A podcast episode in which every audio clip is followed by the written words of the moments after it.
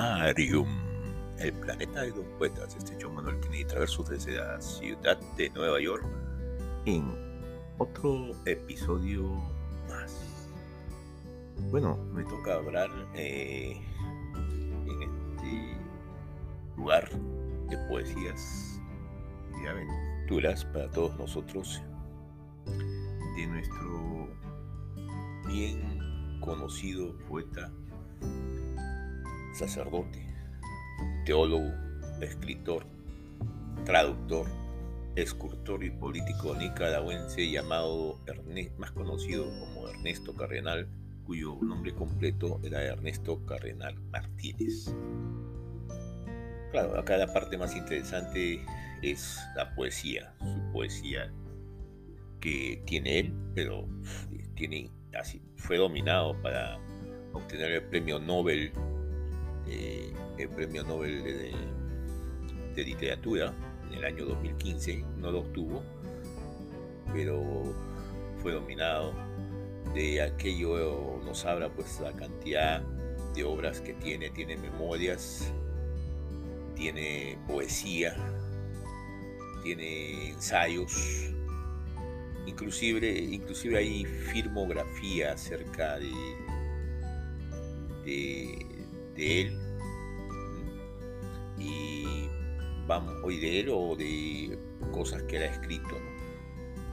Por ejemplo, su poesía en obras o más, eh, que tiene más de 30, 40, está pues Epigramas, que fue reeditado por la editorial Trota de Madrid en el año 2001, pero que se publicó primeramente en 1961. Epigramas, pero tiene otras eh, poesías como La oración por Madeline Monroe y otros poemas. En el año 1965, Mayapán del 68, antología de sus obras en el 72. Ah, otro, el primero fue Hora Cero en 1957, Antología en 1972, Canto Nacional en el 73, El Telescopio en la Noche Oscura 1993. Como ven, ha tenido, eso solamente la poesía, porque eh, si se habla de otras cosas, ah, pues como las memorias, la vida perdida, que, eh, me parece que también la misma edición, la misma editora, la casa de editora Trota de Madrid en 2003 sacara al público Los años de Granada en 2001, Las ínsulas extrañas, La revolución perdida, de nuevo en 2004. Y bueno, esas son algunas de las obras que tiene bastante amplias, bastante eh, interesantes, sobre todo muy leídas en América, ah, en Centroamérica, en Sudamérica y también en otros países del mundo.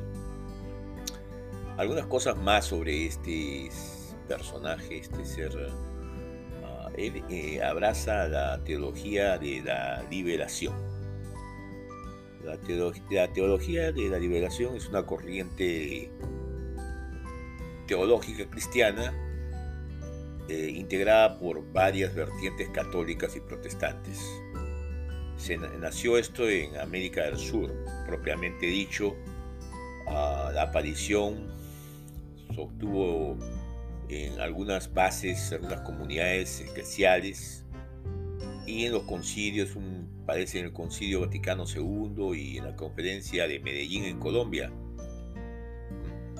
Esta corriente se caracteriza por considerar que el Evangelio existe, exige, no, no, no existe, perdón, que el Evangelio exige la opción preferencial por los pobres. ¿ah? Y por recurrir más que nada para definir las formas o para realizarse como opción o en la práctica, tiene que recurrir a las ciencias humanas y sociales. Eh, los primeros en utilizar, diría el primero, en utilizar el término teología de la liberación fue sin duda alguna el teólogo previsteriano brasileño Rubén Alves, y el sacerdote católico peruano Gustavo Gutiérrez Merino. Los primeros trabajos de ellos son del año 68 y 69 respectivamente.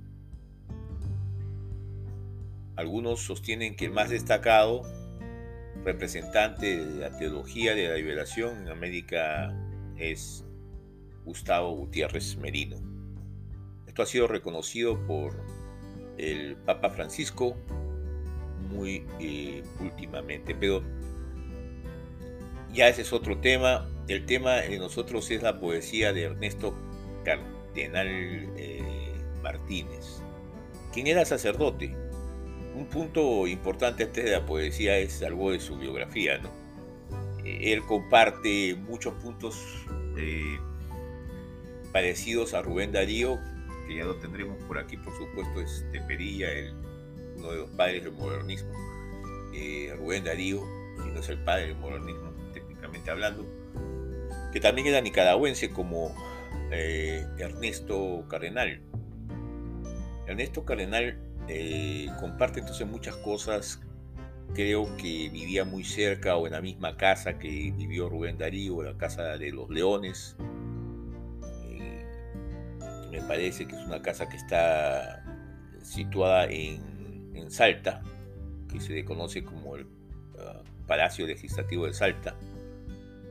Y es la sede pues, legislativa de esa provincia, ¿no? la provincia de Salta. Bueno, entonces es una de las casas en las que por un momento u otro ellos estuvieron cerca o residieron inclusive en esa mansión por H motivo. Ah, él cursa, cursó primaria y secundaria en Managua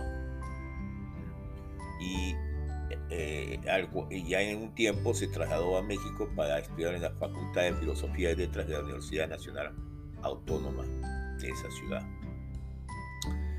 También vino acá a Nueva York, de donde está hablando su humilde servidor, en el año 49 pasó eh, y de ahí, de aquí emprendió viaje por unos años a España, Suiza e Italia. O sea, eh, realmente él ah, ha estado en muchos, muchos lugares.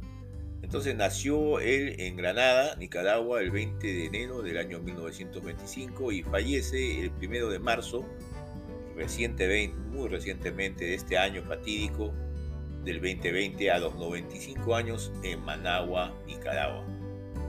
Eh, a través de una enfermedad que se le complicó, una enfermedad renal que se le, que le dio o le ocasionó o se complicó con un eh, paro cardiorrespiratorio.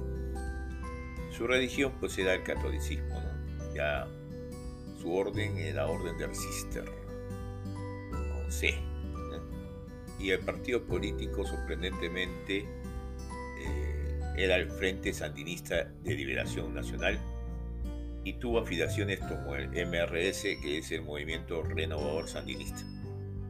Muy bien, eh, esos son los puntos de, que me gustaría destacar de Ernesto. Hay otros, por supuesto, cuando eh, Juan Pablo II visita Managua, me parece, o Nicaragua, y hay fotos de esto, las estoy buscando. Eh, en el que lo reprende, el Papa lo reprende porque se muestra muy ofendido por cómo un padre, un sacerdote, se dedique a, apoyar a esta clase de revoluciones eh, a favor pues, de, Frente Sandinista de Liberación Nacional allá en, Nicaragua y, se le vea en las fotos le ve a, Ernesto Cardenal arrodillado y al, Papa, a Juan Pablo II, eh, amonestándolo, inclusive con, señalando con el dedo, ¿no? en una forma represiva. Inclusive, no mucho después, como se denomina eh, la forma como se hace dentro del predado o dentro de dentro del organismo del Vaticano, eh, pero Juan Pablo II en el año 84 me parece, eh, Indivinis, o sea, le quitó el, ejercicio de, sacerdocio. Y no solamente a él, eh, a su hermano, él tenía 59 años en ese entonces, también a, su hermano Fernando Cardenal y a Miguel de Escoto y a Edgar Parrales. Ya en el año 14, el 4 de agosto de 2014, el Papa Francisco ordena levantar el castigo de Descoto y me parece que también antes de morir, poco antes de morir, eh, un año antes, en el 2019, se lo levantan a, Ernesto Cardenal. Y todo esto porque él estaba comprometido en la lucha eh, política para, eh, para apoyar y apoyó y participó, o me parece que sí, y este justamente es el punto donde iba, porque en epigramas él lo señala completamente claro su participación en un poema que se llama Epigramas, ¿no? y, es el poema de Ernesto Cardenal.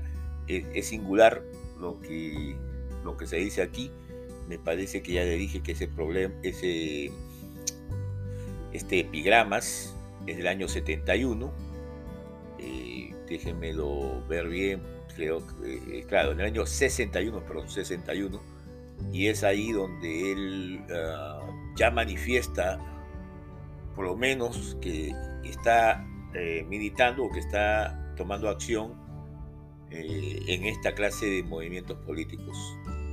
Bueno, lo que lo hace, eh, lo que lo hace más admirable, ¿no? Porque él tuvo que, que defender su posición política y su credo religioso y, de alguna manera conjugarlo en, ese, en, en esa realidad nicaragüense que él había vivido dentro y fuera, porque ya les dije, estuvo en Nueva York y también llegó a muchos lugares de Europa.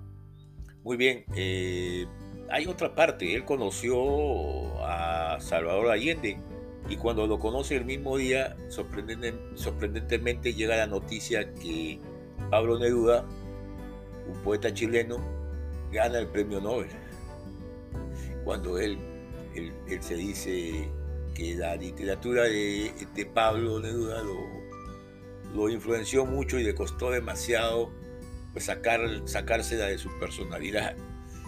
Son unos datos ah, aparentemente curiosos de la vida y obra de nuestro amigo Ernesto Cardenal. Bueno, vamos a la obra, a la poesía, a lo que nos incumbe. Entonces le voy a recitar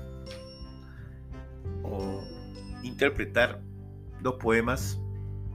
Uno se llama Epigramas y otro bastante sui generis, Oración por Marilyn Monroe. Entonces comenzamos primero con Epigramas y es aquí donde él ya nos hace partícipes de su acción política y de su vida también eh, previa al sacerdocio ese día, su vida y que es muy conocido, este es bastante. Ustedes cuando lo escuchen se van a dar cuenta que yo sí he escuchado eso anteriormente, de su vida, vamos a decir, romántica, previa al sacerdocio. Que pudo haber ocasionado el sacerdocio, eso sí ya no lo sé, pero aquí hay, aquí dos cosas muy importantes. Eh, en el medio o posteriormente estará pues su vida de sacerdocio y, y cómo también eh, eh, lo, suspenden de, de ejercer el sacerdocio católico el Papa, ¿no? Bueno, entonces así dice, epigramas de Ernesto Cardenal Martínez, poeta nicaragüense. Y dice así, al perderte a ti, tú y yo hemos perdido.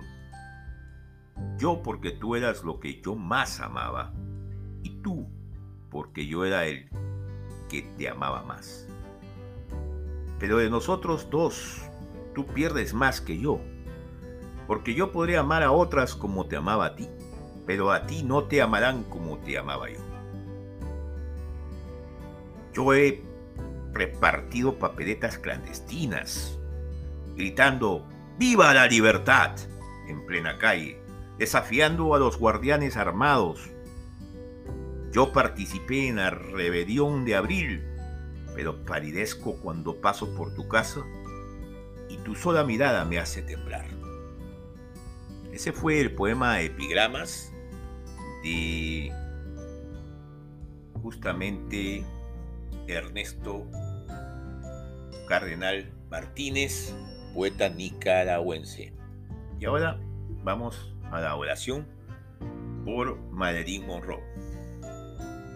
Y dice así. Señor, recibe a esta muchacha conocida en toda la tierra con el nombre de Madeline Monroe. Aunque este no era su verdadero nombre, pero tú conoces su verdadero nombre. Era huerfanita violada a los nueve años y la empleada, empleada de tienda que a los 16 se había querido matar.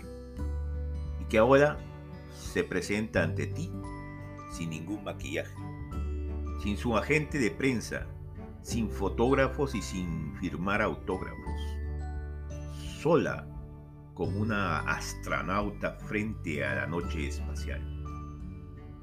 Ella soñó cuando niña que estaba desnuda en una iglesia, según cuenta el Time, ante una multitud postrada con las cabezas en el suelo y tenía que caminar en puntillas para no pisar las cabezas.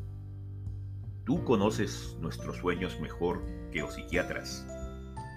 Iglesia, casa, cueva son la seguridad del seno materno, pero también algo más que eso.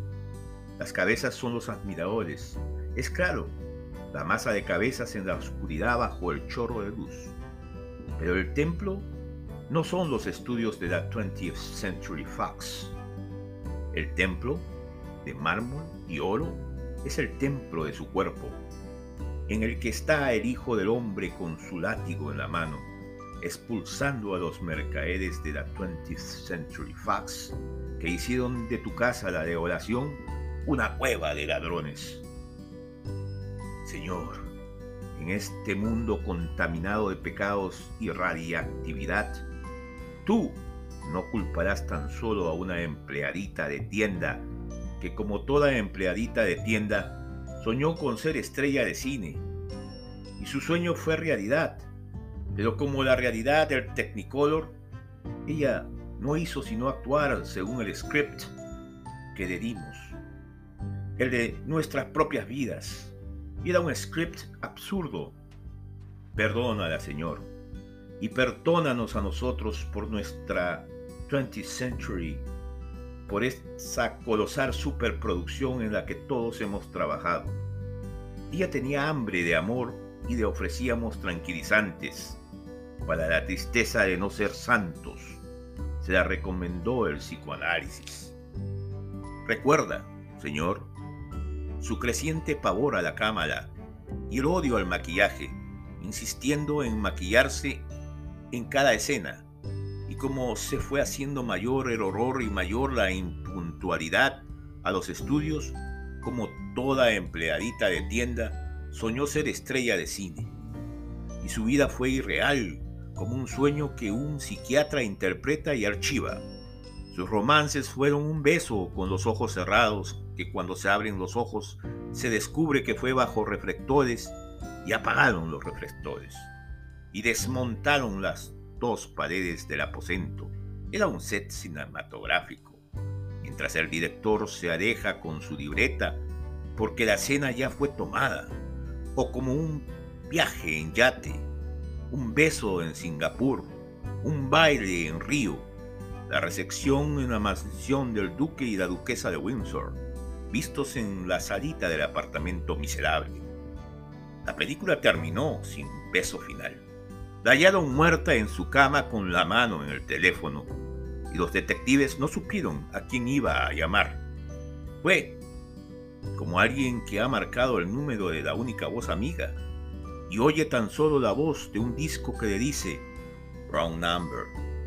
O como alguien que herido por los gangsters alarga la mano a un teléfono desconectado.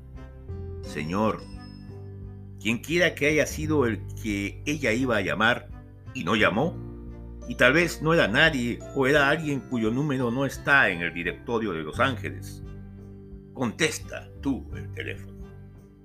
Este fue John Manuel Kennedy Traverso desde la ciudad, ciudad de Nueva York con los poemas Epigramas y Oración por Madeline Monroe de el poeta nicaragüense, sacerdote también, Ernesto Cardenal. Tengan ustedes un tiempo supremo muy bueno. Nos volveremos a escuchar pronto.